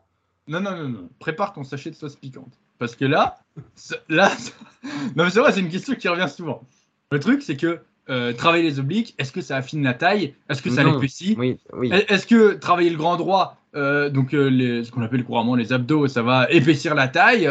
Euh, parce que euh, est-ce que euh, faire les érecteurs, etc., ça va épaissir la taille? Moi, c'est des trucs qui reviennent souvent. Là, j'ai fait, des vidéos sur les meilleurs exercices pour les abdos. Et il y a des gens dans les commentaires, encore une fois, j'allais les insulter on n'insulte personne, qui me disent Oui, mais non, ça c'est des mouvements, ça va épaissir la taille, machin, ça va pas être beau, etc. Bon, il faut bien comprendre quelque chose. il a tapé, il a tapé du genre, il a fait le juge. Je ne même plus là. Là, c'est l'heure, c'est l'heure de la sentence. Le truc, c'est que il y a une différence entre l'augmentation du tour de taille par le volume musculaire et l'augmentation du tour de taille par le gras que tu vas accumuler autour de ta sangle parce que tu manges trop de burgers. Ça, c'est la différence. Le truc, c'est que avoir des abdos plus épais, plus volumineux, ça sera jamais quelque chose qui sera euh, non esthétique. Je vous invite à aller voir les abdos de Ryan Terry sur, euh, sur Internet, vous tapez Ryan Terry abdos, vous allez voir ce que c'est que du volume sur les abdos et vous allez me dire si c'est une esthétique ou pas. Et je parle pas de la forme des abdos, je parle juste du volume. Mm. Le mec, euh, il se met de profil, il y a 3 cm d'abdos qui, qui dégueulent. Le truc, c'est des, carrés de chocolat. Tu peux prendre ton, ton, ton, fromage et le râper dessus, ça te fait du fromage râpé. Tellement, tellement c'est tellement saillant et tellement il y a du volume, c'est une râpe à fromage le bordel. Donc, honnêtement, ça sera jamais inesthétique d'avoir du volume sur le, grand droit de l'abdomen. Ensuite, les obliques, maintenant. Est-ce que euh, ça pose problème d'avoir du volume sur, euh, sur les obliques? C'est-à-dire que déjà, bon, le, potentiel d'épaississement de la taille, il faut comprendre qu'il est quand même assez réduit. C'est-à-dire que tu ne pourras jamais avoir des obliques qui débordent de 5 cm de chaque côté. Et que c'est la largeur de ton bassin qui va déterminer un peu, déjà de base, si tu as la taille fine ou si tu as la taille étroite. C'est-à-dire que euh, si tu as le bassin étroit, euh, tu pourras matraquer le grand droit et les obliques, tu n'auras jamais une taille qui est épaisse. Hmm. Bon, par contre, euh, si tu as une, des, hanches qui sont larges et que du coup tu ne fais pas les abdos, que tu ne fais pas les obliques, bah, je suis désolé de te le dire, tu auras quand même une taille large. Et même si tu fais rien. Donc, déjà, ce qu'il faut comprendre, c'est que l'épaisseur de la, de la taille, il va être lié effectivement à la forme de ton bassin et au gras que tu vas avoir stocké par-dessus si tu as eh bien, un bassin qui est étroit, tu peux très bien faire les obliques. Et en plus, les obliques, c'est très esthétique. Il y en a plein qui me demandent comment faire pour avoir le V d'Apollon, machin et tout. Bah, les obliques, ça participe. Si tu les fais pas, bah, potentiellement, tu n'auras pas ce, V d'Apollon-là. Parce qu'en plus, il y a certaines formes d'abdos qui vont le favoriser, d'autres un peu moins. Encore une fois, c'est une question de génétique, euh, d'insertion musculaire, de répartition, de, de, de largeur de ton grand droit par rapport à la largeur de tes obliques. Mais ce que je veux dire par là, c'est que travailler tes abdos, c'est jamais ça qui rendra ta sangle abdominale inesthétique. Ça sera toujours soit le gras que tu as accumulé, soit la largeur de ton bassin. Donc tu peux y aller, tu peux bombarder les exercices lestés pour les abdos, tu peux les faire. Tu peux aussi t'enlever cette excuse du oui, mais moi je fais pas les abdos parce que après ça va m'épaissir la taille et je vais, ça va plus être beau. Non, cette excuse, elle n'est pas valable. Tu me la dégages. Et, euh, et Surtout ensuite, pour le soulevé de terre aussi. euh, ceux, ceux qui pensent effectivement que euh, faire du soulevé de terre, faire du banc à lombaire, faire des exercices en gros de hanche euh, favoriserait du coup l'épaississement de la taille. Non, ça c'est pas du tout. euh, c'est tout à fait. Enfin, c'est un mythe. En fait, c'est clairement un mythe et il faut le débunker. Vous pouvez très bien faire du soulevé de terre euh, sous n'importe quelle variante. C'est pas ça qui va vous faire développer votre taille. C'est, enfin, ça va développer votre taille, mais parce que vous allez prendre du volume et, c'est vraiment par ce volume-là que euh, vous allez épaissir votre taille. Mais c'est pas parce que vous allez faire du, du deadlift que vous allez vous retrouver avec les hanches de Eddie Hall. non mais alors ça aussi. Nouvelle sentence. Dire oui, mais les powerlifters, euh, ils ont tous la taille large euh, parce qu'ils font, euh, ils font voilà du, du soulevé de terre et du squat lourd, c'est ça qui leur épaissit euh, la taille, etc. Non, Non. c'est tout simplement que avoir, je l'ai présenté dans mes vidéos de morpho, j'ai fait des vidéos, est-ce que tu as la morphologie pour être fort au soulevé de terre, au squat? Et ah, le fait d'avoir les hanches larges, ça permet d'avoir tout simplement un tronc qui est beaucoup plus large aussi, et du coup, bah, tout simplement beaucoup plus, en fait, votre tronc va être beaucoup plus solide. Ce qui fait que sur les mouvements de squat et les mouvements de soulevé de terre, bah, le risque de blessure va être diminué, et également, bah, il y aura moins de faiblesse à ce niveau-là. Donc, c'est sûr qu'à haut niveau, c'est le genre de morphologie qu'on retrouve. Pourquoi? Parce que c'est le genre de morphologie qui favorise la progression sur ces mouvements. C'est comme dire tous les basketteurs sont grands. Et bon, bah là, il y a toujours, il va me dire, oui, mais lui, il fait 1m60, il est Oui, très bon. Tony Parker, il n'était pas très grand. Ouais, ok, non, regarde. Voilà, regarde, regarde, la, plupart, fais une étude sur la taille de tous les joueurs de basket, tu verras qu'il n'y en a pas beaucoup qui font 1m60. Et euh, c'est comme les nageurs qui ont les clavicules larges, euh, des pectoraux assez longs et souvent des insertions du grand dorsal très intéressantes. Pourquoi Parce que c'est la morphologie qui favorise, euh, enfin qui dans cette discipline favorise euh, la, progression et la performance. Donc c'est normal qu'à haut niveau, quand il y a une sélection, c'est un entonnoir, tac, tac, tac, tac, tac, tac, tac, tac, tac, hop, et en haut, tu retrouves eh bien l'élite de la génétique euh, pour cette discipline. Exactement. Ceux qui ont des prédispositions génétiques euh, pour le sport, eh bien, tu les retrouves, c'est souvent les champions. Et, je, fais aussi un petit coucou à notre ami Paul. Paul qui est taillé clairement dans un chêne. Si vous voulez, Paul, il a une, il a une structure au niveau de- du tronc qui est, mais vraiment, c'est un tronc d'arbre. Vraiment, il a les épaules euh, plutôt, euh, plutôt larges et il a un bassin hyper large. C'est vraiment un cube. Et il a euh, un très gros terre, il est très fort pour les mouvements de terre et il peut encaisser un, volume au niveau du tronc en termes de gainage bien plus qu'un- qu'une personne qui a une taille de guêpe. Mais parce que structurellement, euh, au niveau de son ossature, il est foutu comme ça, il a des prédispositions génétiques pour encaisser voilà, des gros mouvements de hanche, des gros mouvements de, de, de- presse aussi, de, de développé militaire par exemple, parce qu'il a une rigidité de par sa structure. Après, alors, euh, vous allez me dire, oui, mais il y a certains power, euh, ils ont la taille fine, machin et tout. Alors là, en fait, encore une fois, si on regarde à haut niveau, c'est parce que c'est euh, en fonction des catégories de poids. Par exemple, si vous comparez quelqu'un qui fait de la force en moins de 69 kg et quelqu'un qui fait de la force en plus de 120 kg, eh bien, la morphologie qui, à, haut niveau qu'on retrouvera le plus sera différente parce que les critères sont différents. C'est ça que je veux dire. Mais parfois, au, sein d'une même discipline, la morphologie qui avantage euh, varie en fonction des, critères qu'on a. Et ça, c'est important. Et c'est comme tous les gens qui disent oui, le basket, euh, euh, le basket ça, rend, ça rend grand, la natation, ça rend le dos large. Encore une fois, c'est le principe de, euh, de, l'entonnoir que je disais. Ce qu'il faut regarder, en fait, bah, honnêtement, vous regardez au, plus bas niveau. Regardez au plus bas niveau, vous aurez tout le monde. C'est-à-dire que vous allez avoir des nageurs avec les clavicules courtes, d'autres larges, d'autres avec des bonnes insertions sur les pecs, d'autres non, etc. Vous regardez euh, là et vous allez voir que c'est très très mélangé et il peut même y avoir plus de personnes qui ont les clavicules courtes, etc. Sauf que plus vous montez en niveau, plus vous montez, je sais pas, vous regardez les, compétitions départementales, après vous regardez les compétitions régionales, après les nationales, et après vous regardez euh, les mondiales, et bien vous allez voir qu'à chaque fois que vous montez, euh, ça s'écrème et vous regardez toujours les podiums et ça sera toujours les personnes qui ont la meilleure morphologie pour ça. Comme pour le basket, vous regardez le basket amateur, il y a de tout le monde, et puis quand on va dans les pros, bah, c'est sûr que les gens ont plus tendance à être grands. Et c'est comme ça, parce qu'il y a euh, une sélection, et souvent, bah, les meilleurs euh, sont sélectionnés de par leur génétique, euh, tout simplement. C'est- Après, il y, a toujours, il y a toujours cette question de c'est la majorité de ceux qui ont la meilleure génétique qui se retrouvent en haut, mais il y a toujours euh, la personne qui vient euh, casser un petit peu les codes et qui vient euh, faire l'exception qui confirme la règle. Ouais, en fait. je veux dire, c'est une minorité. C'est pour ça que je dis toujours la majorité de ceux qui font des podiums. Regardez, ils sont quasiment toujours. Enfin, ils ont à peu près tous la même structure. Un- Moi, je viens du monde du. Il y, a, il y a plus de 90% comme d'hab. hein. Bien sûr, bien sûr. Moi, je- je- je- je- j'étais du monde du vélo avant, et ceux qui faisaient de, de la piste, donc ceux qui tournent voilà, autour de, de- d'un, d'un- d'un vélodrome, ils ont vraiment tous la même structure. Des, des- cuisses, mais énormes, des fémurs très courts, un buste très long, parce que voilà, c'est, on va dire, l'élite euh, génétique pour cette discipline. Oui, mais c'est ça. Mais même, on a juste à regarder euh, dans les différentes catégories de, de- fitness. hein. Euh, ce qu'il y a de bien en muscu, encore une fois, c'est qu'il y a, hum, vous regardez l'Olympia, regardez les, les morphologies des mecs en men's physique, regardez les morphologies des Oui. mecs en open. Vous allez voir que les morphologies qui sont le plus représentées sur scène, eh bien, elles sont complètement différentes. Et à haut niveau, bah, du coup, c'est complètement différent. En men's physique, on va retrouver des personnes avec des bustes très courts, des clavicules très larges et des pectoraux Ah bah, très longs. c'est les clavicules les plus longues, en fait, euh, en maths physique. hein. Voilà. Et en, vous regardez en open, on va retrouver des personnes avec des bustes très longs, des jambes très courtes, des segments très courts aussi sur les bras, parce que c'est la morphologie qui est le plus avantagée pour cette discipline-là. Donc, on était parti des abdos. on était parti des abdos. Putain, on était, En plus, c'est une question qu'on n'avait même pas prévue. Mais du coup, ce que je veux dire, c'est que bah, si t'as pas la morphologie pour avoir la taille large, euh, tu l'auras jamais. Et le seul truc qui pourra t'épaissir la taille, c'est le taux de gras. Mais si tu perds du body fat, tu retrouveras ta taille fine.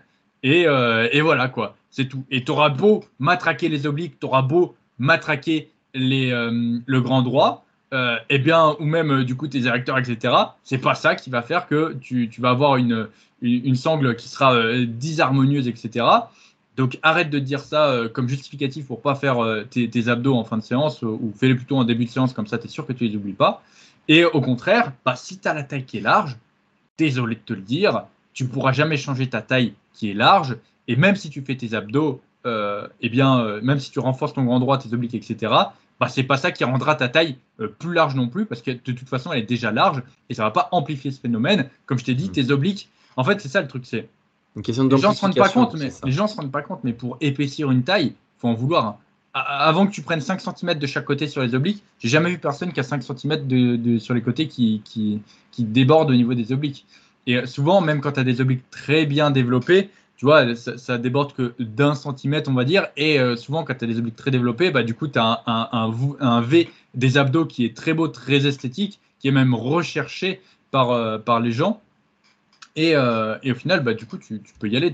Il n'y a pas de risque pour ça. Même si tu as des gros obliques, c'est jamais ça qui va te rajouter 15 cm de tour de taille. C'est bien ça qu'il faut comprendre. hein. Si tu perds, si tu perds ou si tu gagnes 20 cm de tour de taille, c'est pas du muscle, hein, je te le dis, c'est du gras. hein.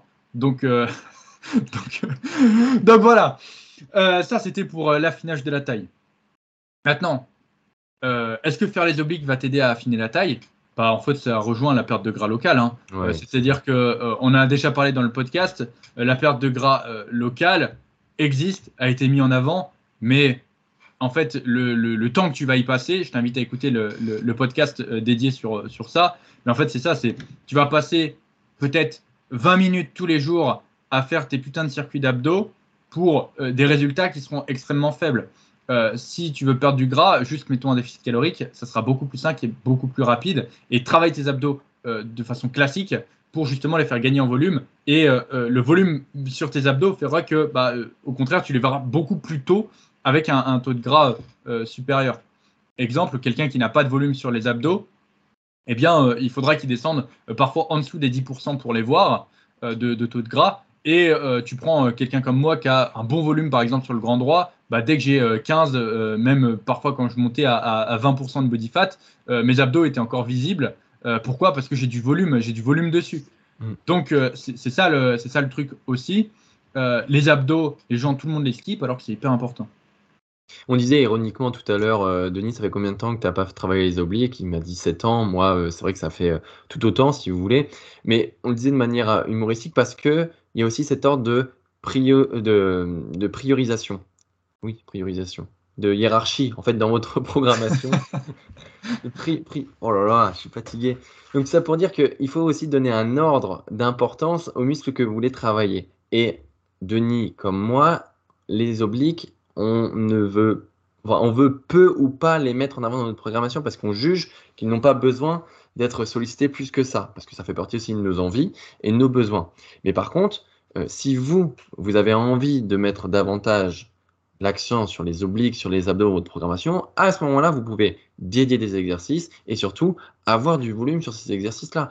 Voilà, c'est toute une question de quantification de votre volume en lien avec votre programme pour que du coup, ça puisse euh, être euh, en lien avec vos envies, vos besoins et encore une fois, ce que vous recherchez concrètement sur votre aspect visuel. En fait, voilà, c'est ça. C'est que euh, il faut bien déjà définir tes objectifs. Et, euh, en coaching, c'est ça, on définit les objectifs de la personne. Et ensuite, on fait en fonction de ses contraintes. C'est-à-dire que, oui, euh, je te le dis, il y a plein de muscles de ton corps que tu ne travailles pas. effectivement, on peut parler des obliques qui sont assez fréquents, mais il y a, d'autres muscles qu'on ne travaille pas. Le putain merde, le, le sartorius, le, le couturier. Le couturier. Le couturier, c'est euh, un muscle qui n'est pas euh, souvent fait, euh, que moi j'ai travaillé pendant un petit moment. le, le tibial antérieur. Le tibial antérieur. On peut dire le, le cou, les avant-bras. Les, avant-bras. On peut, moi en ce moment, je fais du dentelé. voilà, il y, a plein de trucs comme ça que tu ne peux pas en fait travailler tous les muscles de ton corps. Il y en a en fait où juste la seule stimulation qu'ils auront, c'est du volume indirect et non du volume direct. C'est comme ça. Exemple, euh, tu fais une chaise presse pour les pectoraux, eh bien, euh, tes pectoraux vont travailler, tes épaules aussi, tes triceps aussi. Le volume indirect, enfin, tu as du volume direct sur les pectoraux et tu as du volume indirect sur les épaules et les triceps. Bon, je pars du principe que tu fais bien tes, mouvements aussi, hein, parce que pour certains, ils vont faire une chaise presse pour les pectoraux, mais comme ils la font mal, ils ont plus du volume indirect sur les pectoraux et du volume direct sur les épaules, par exemple. Bref, c'est pas le sujet. Euh, là, c'était juste, c'était juste la sauce piquante gratuite. Désolé. t'es, en, forme. Là, la sauce piquante, putain, tu, tu l'arroses. Hein. Ce, que je veux dire euh, par là, c'est que en fait, bah, si tu veux tout travailler, tu vas te retrouver avec un programme mm. et tu vas passer 4 jours à la salle et euh, pour une séance, tu vois. Et tu as toutes tes séances à faire. Et, et ça, c'est pas le but. C'est pas le but. Non. donc, c'est ce que disait Rémi, il y a un ordre de priorité. Et par exemple, chez certaines personnes, là, j'ai fait une analyse morphologique avec un programme pour, euh, pour quelqu'un euh, hier, où du coup, cette personne, tu vois, dans l'ordre de ses priorités, par rapport à sa morphologie, etc., elle ne faisait ni les bras, ni les épaules. Euh, alors quand je dis épaules, c'est pas le faisceau antérieur, et du coup, elle faisait ni biceps, ni triceps. Voilà comment, voilà comment ça se passait, parce que la personne, bon, elle avait un point fort bras ultime, et euh, pareil, il avait des épaules très en avance, le faisceau antérieur, euh, sur les pectoraux. Donc au final, eh bien, ces zones-là auront uniquement du volume euh, indirect. Alors je vais quand même mis un, exercice pour le, brachial et le long supinateur. Mais sinon, voilà, il aura ni volume sur le faisceau antérieur de l'épaule, ni sur les triceps, ni sur, ni sur les biceps. Parce que lui, dans son cas, voilà, et on a mis beaucoup plus de volume, tu t'en doutes, sur d'autres zones qui sont importantes. Euh, maintenant, je vais prendre mon, cas personnel. Comme je disais, euh, bah, par exemple, euh, jusqu'ici, j'avais jamais travaillé mon dentelé. Et maintenant que c'est important pour la santé de mon épaule, bah, je me mets des séries de dentelés parce que c'est important pour la santé de mon épaule. Mais jusqu'ici, comme encore une fois, j'ai des mouvements de rotation externe et interne pour ma coiffe parce que j'en ai besoin et parce que c'est un intérêt. Euh, mais en fait, tant que tu n'as pas forcément d'intérêt, tu peux par exemple le faire uniquement en échauffement, ce que je te conseille de faire. Euh, moi maintenant, j'ai vraiment des séries qui sont dédiées. C'est ça que je veux dire par ça. Par là, je ne le fais plus juste en échauffement. Donc, euh, c'est pareil, j'ai certaines personnes en suivi qui veulent mettre un peu plus l'accent sur leur cou et qui du coup, eh bien, ont des séries spécifiques pour cette zone-là. À l'inverse, il y a des personnes aussi qui me disent bon bah voilà, moi j'ai pas d'objectif sur les mollets. Les mollets, j'en ai rien à foutre. Euh, ça me fait chier de les faire, etc. Euh, je préfère avoir du volume ailleurs. Et c'est vrai, bah, quand tu quand as déjà, bah, imaginons tu fais deux exercices pour les mollets euh, dans ta semaine, tu n'as pas forcément d'objectif dessus. Déjà, d'une, tu n'auras pas envie de les faire, ça va souvent skipper, etc. Bah, autant les remplacer par d'autres groupes musculaires qui pourraient bénéficier plus de ce volume-là. Et c'est toujours comme ça. en gros, tu peux travailler euh, tous tes muscles euh, de façon directe ou indirecte. Juste, il faut que tu fasses ton classement des priorités Donc, euh, quel est le groupe musculaire sur lequel tu veux le mettre le plus l'accent? Tu fais ta liste, numéro 1, 2, 3, 4, 5, 6, 7, 8, 9. Et puis quand tu arrives au 20, 25, bah, peut-être que ceux-là, ils n'auront que du volume indirect. C'est comme ça. Alors c'est difficile à classer, effectivement, de se donner une arborescence, de dire, bon ok, je veux privilégier. Alors ce qui est plus facile à privilégier, c'est ce qui est tout en haut. Par contre, après, ce qui découle, c'est plus difficile. Et c'est aussi le rôle de l'expertise du coach, c'est d'aider la personne euh, à faire sa sélection. Donc, bien sûr, nous, euh, quand on, prend des suivis, il y a toujours la question de ce que la personne veut, euh, quels sont tes besoins, quelles sont tes envies? Si tu veux développer tes pecs, ok, on va en tenir compte. Par contre, après, il y a toujours le retour du coach.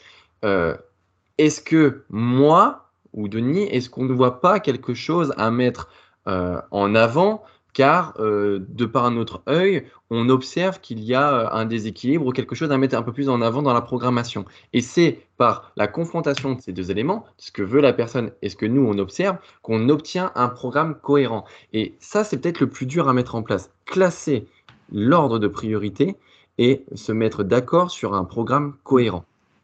Ouais, ça c'est un euh, petite, petite retour là, enfin c'est une petite anecdote.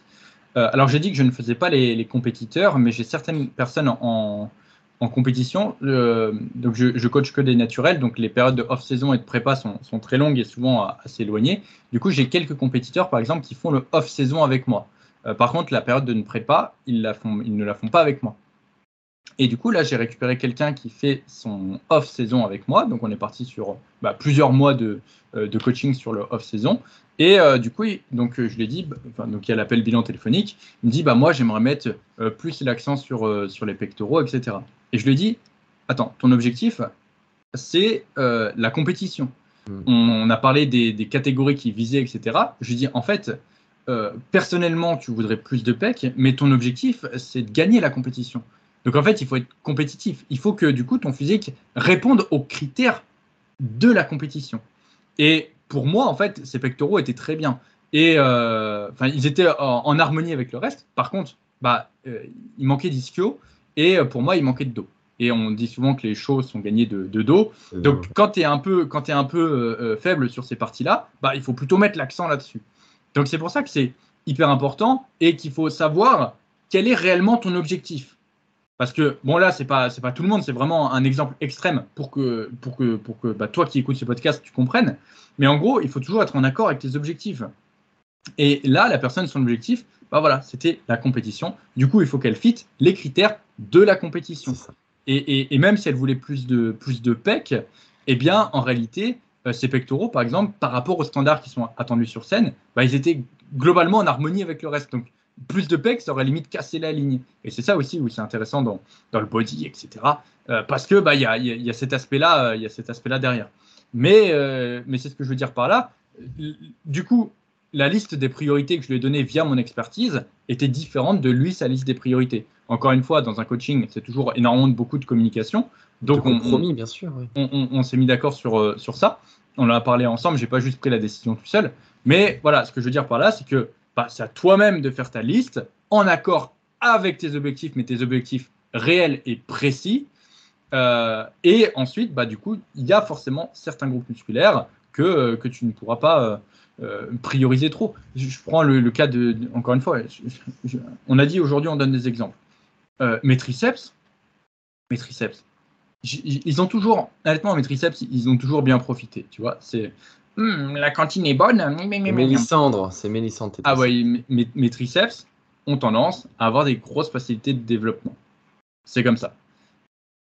Ce qui se passe, c'est que mes triceps, ils n'ont pas besoin d'un gros volume. Je veux dire, j'ai des personnes à qui je fais, des programmes, elles ont le, triple, le quadruple, le sextuple de volume sur les triceps, mais, même beaucoup plus en fait. Mais je vous le dis, mon programme triceps, depuis le début de l'année, on est en juillet, j'ai dû faire allez, 10 séries pour le, de triceps. Oh putain. 10 séries de triceps.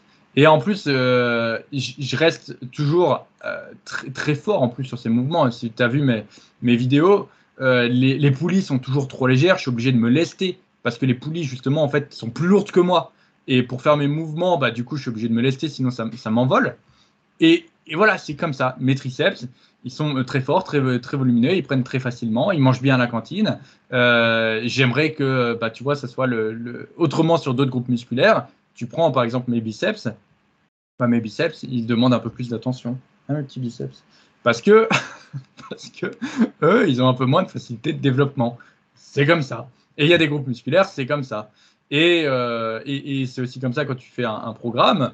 Euh, souvent, tu peux dire bon, bah voilà, euh, ce groupe musculaire-là, il est vachement plus en avance que d'autres. souvent, ça s'explique très facilement par la morphoanatomie. Hein. c'est jamais dû au hasard. Ou alors, c'est juste parce que, bah, par exemple, le mec qui a des gros bras, mais parce que il fait que les bras, et, que du coup il a, il a pas de dos par exemple, bon, ça peut aussi s'expliquer par les méthodes de travail, mais il y a toujours en fait une, une explication.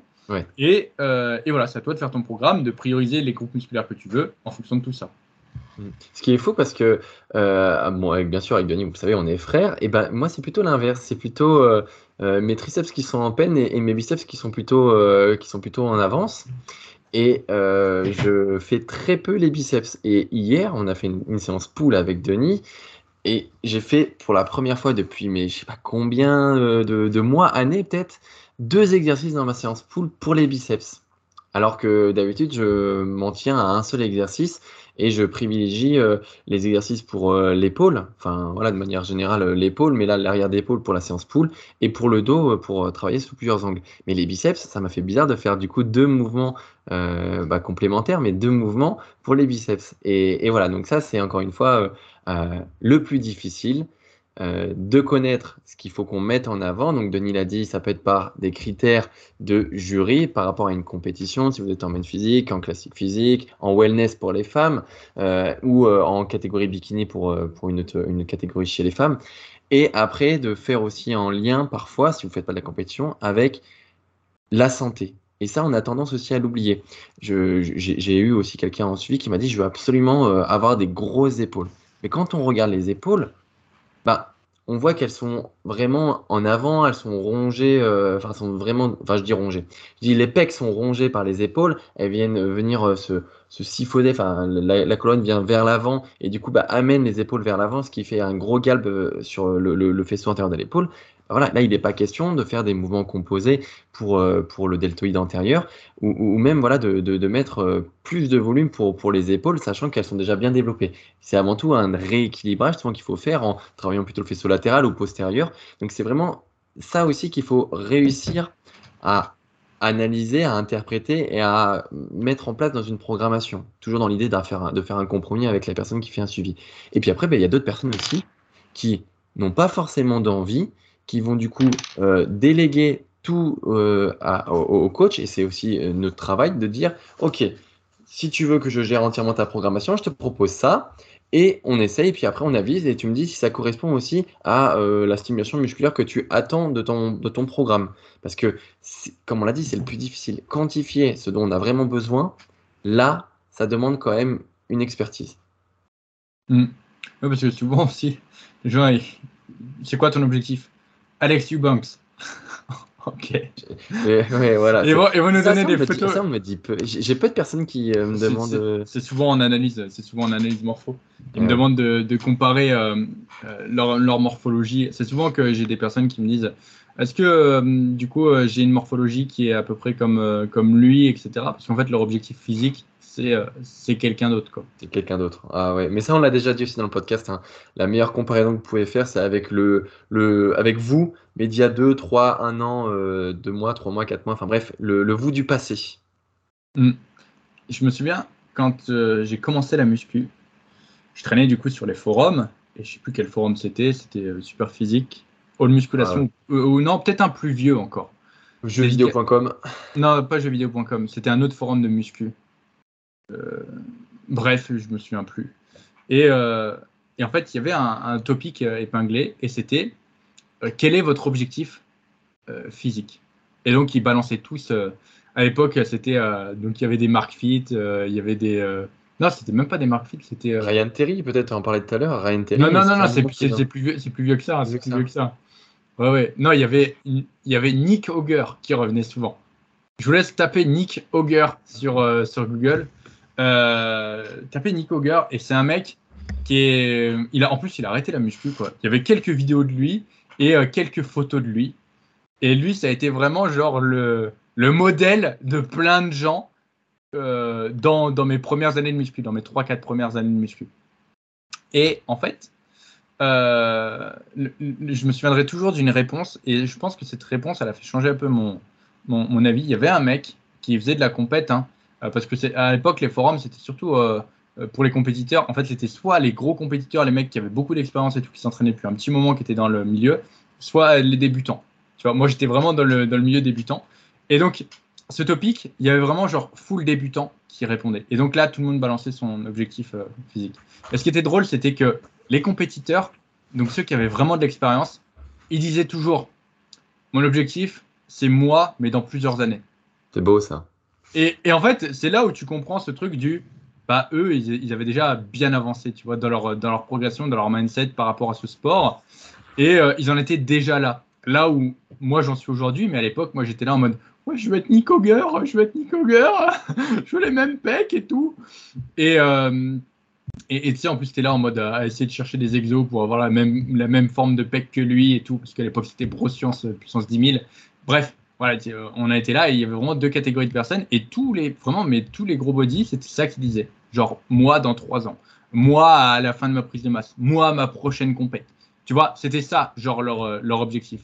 Et je sais même plus que pourquoi je dis ça de, de base. Oui, c'est ça, c'est ne te compare pas aux autres, compare-toi à toi-même et visualise comme objectif bah, des objectifs qui sont pour toi. Tu vois, genre, euh, ton objectif c'est quoi? Bah, Tu as 35 de tours de bras, tu en avoir 40.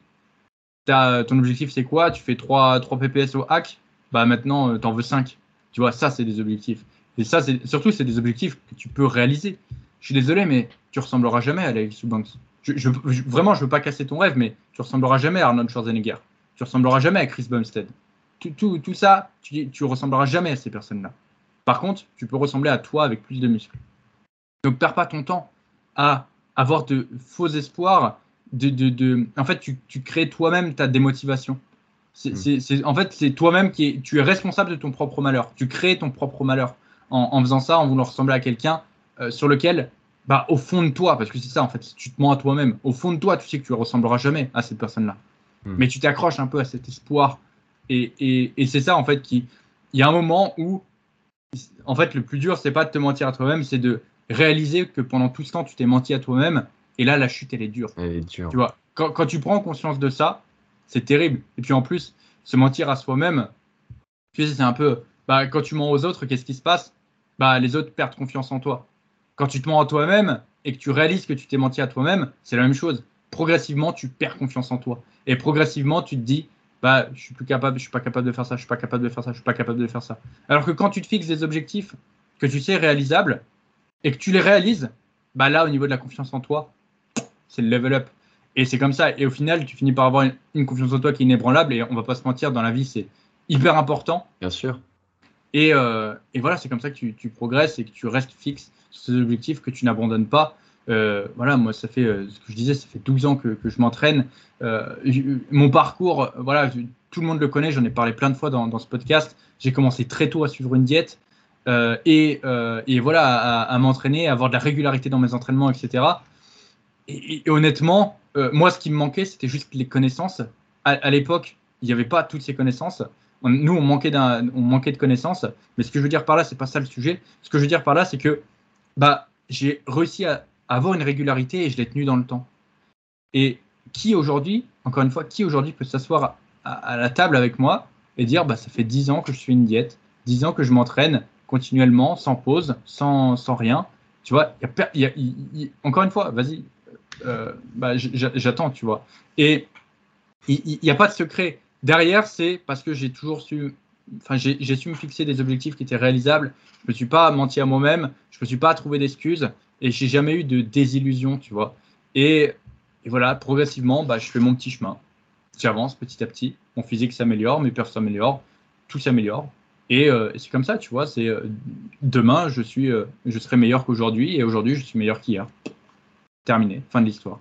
Alors que si tu penses toujours que toi, tu veux être, voilà, Alex Eubanks, bah, demain, tu veux être Alex Eubanks, mais aujourd'hui, tu n'es pas Alex Eubanks. Hier, tu n'étais pas Alex Eubanks.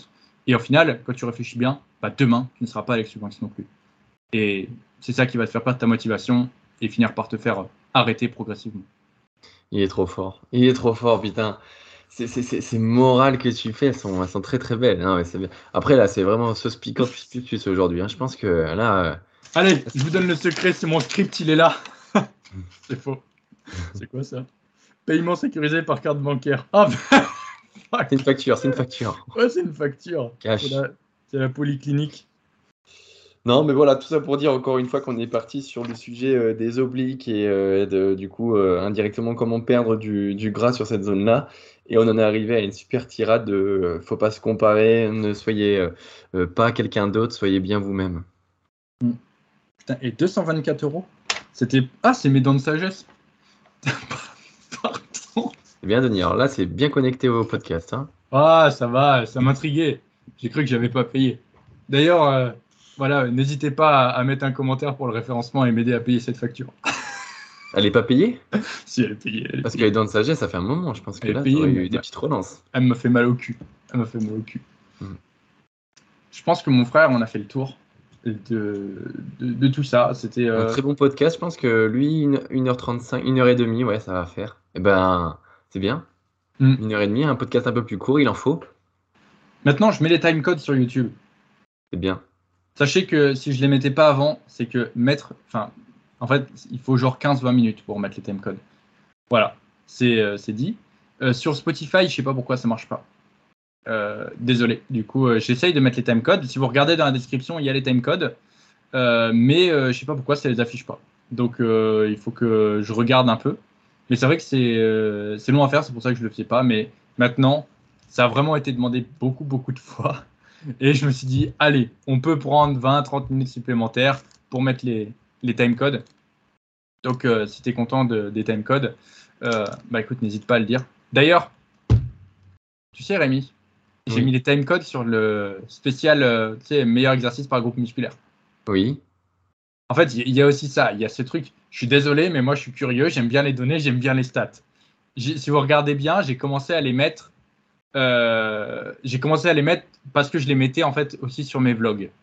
Et après, je me suis dit, on va faire la même chose sur le podcast. Et pendant que je les mettais sur ce podcast, parce que c'est lui le premier sur lequel j'ai mis les timecodes, je me suis Ne dit, m'en dis pas plus. Je sais ce qui a été écouté le plus sur le timecode des meilleurs exercices. attends, bah c'est ça justement, je, je vais, je- parce qu'en fait, du coup, je me suis dit, si je mets le timecode, les gens vont venir juste pour écouter, euh, du coup, bah, euh, le groupe musculaire qui les intéresse.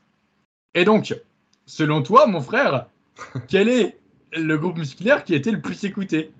Les pecs. Perdu. C'est pas les pecs. C'est pas les pecs. Alors, euh...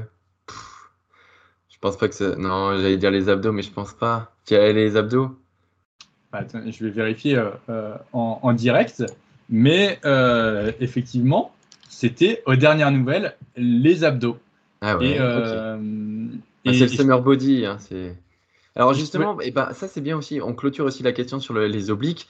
Euh, bien sûr, si vous pensez avoir des obliques euh, là pour cet été, euh, bah, c'est comme n'importe quel groupe musculaire. Et que ce soit les obliques, les abdos, les biceps, les triceps, il faut accorder une programmation sur du long terme où vous allez appliquer la surcharge progressive. Et, et c'est pas juste en faisant des obliques ou euh, les abdos tous les jours que vous allez les développer, mais c'est bien par une, une mécanique de progression que vous allez les développer. Donc voilà, petit disclaimer, les obliques, c'est pareil que les autres groupes musculaires. Pareil que, euh, on a parlé que le cou, que euh, les avant-bras, que le tibia antérieur, que euh, le couturier, que le dentelé, enfin bref, tout, tout, tout, tout, les muscles se travaillent de la même façon. Je l'ai. J'ai les stats. Effectivement, Les abdos, abdos, ou enfin bien sûr c'est l'intro au début, mais après les gens skip. Abdos, donc abdos qui a le plus intéressé les gens, et après, devine. bah, les pecs, je disais. Attends, devine déjà ce qui a intéressé le moins les gens. Euh, les mollets, Bah même pas. les ischios. Ouais, les ischios. Et après, Euh, bah, euh, les biceps. non, les fessiers D'accord, ok. et les mollets. Ça, c'est dans les derniers ou dans les premiers? Fais l'ordre, Non, les, les mo- Bah en fait, l'ordre. c'est que on a 25% pour les ischios de rétention. Et tu vois, on est à 27% de rétention sur les mollets. Donc les mollets ont une meilleure rétention que, que les ischios. Et pour les abdos, on est à 33. Ah, c'est quand même euh, kiff kiff, ouais. Et Ouais. après, tout, tout est entre 27 et 33 alors? Ouais, 25. 25 pour les grands dorsaux. 24 pour les épaules. Putain, les mollets. Mollets 27. les mollets plus que les épaules. Je pense que c'est que les gens ont skip. En fait, ils ont juste skip l'intro et après ils ont écouté, euh, tu sais, au premier. euh, C'est pour ça que On ça a fausse. commencé par les mollets, ouais. Parce que donc je pense que cette donnée, elle est, elle est, euh, elle est pas bonne. Parce qu'en fait, je suis désolé de vous le dire, mais toute l'introduction, c'est là où je me rends compte, ça fait mal. Toute l'introduction, la présentation de Louis, 13%. Ah ouais. Mais il faut peut-être qu'on on- qu'on soigne aussi. Bon, là, on parle euh, alors que le, le podcast se tourne, mais il faudrait peut-être qu'on voit pour euh, améliorer l'intro. Les biceps, 21%. Et les pecs, 22%. Ah, donc moins, c'est moins que. Et l'outro, 7%. Donc le référencement à la fin, c'est pas le bon moment. Ouais, c'est ça. Heureusement, on en a fait un peu au début. Non, mais c'est bien. En fait, c'est bien d'avoir des stats. Euh, honnêtement, frère, est-ce qu'on peut changer des trucs? Euh, euh, En fait, c'est le podcast de la franquette. Regardez, je vous ai donné les stats en live. Euh, c'est le podcast de la franquette. Donc, honnêtement, je pense pas qu'on on- on change des trucs. Le but, c'est de rester authentique. Je pense que si on améliore quelque chose, on améliorera le, format, le contexte. On, a déjà, on a déjà parlé que du coup, on, cherchait à améliorer le, podcast, notamment l'audio, la, la vidéo. On cherche à améliorer un peu tout ça. C'est des choses qui prennent du temps, mais euh, vous inquiétez pas, ça, on travaille dessus et on, je pense que le 0RR podcast, il y a un moment où il va, il va step up, euh, il va step up fort. Et là, ça sera à 100% de rétention d'audience sur toute la vidéo, de par l'intro. Parce que ça sera le podcast IRL avec Rémi en calbar IRL. Le running gag, ça fait 20 épisodes, à chaque fois on parle de ça. oui. C'est vrai. Euh, c'est vrai, c'est vrai. Moi, je pense qu'on peut euh, conclure ce, ce podcast. Oui. Merci. 765 avis sur Spotify, merci à chaque fois de. À chaque fois, entre chaque épisode, il y a 15 évaluations en, en moyenne, de Je plus. pense, je pense que ça, tu vois, il faudrait le dire au milieu. Il faudrait le dire au milieu en mode, euh, euh, tu vois. Non, mais c'est juste énorme, on va arriver à 800. Enfin, 800, Ouais, je 800, pense ouais. que. Mais on est plus proche des, faire euh, body, on est quand même, on est quand même très bien référencé. Hein. On est plus proche des, des 1000 maintenant que, que, que des zéros. C'est ça le truc. Hein. Un, un cas. Un cas, ça serait bien. Merci à tous. Vraiment, merci d'écouter toujours ce, ce podcast parce que c'est vraiment le podcast de la bonne franquette. On vous remercie encore une fois et on vous dit à très bientôt dans un prochain épisode du 0RR Podcast. À bientôt.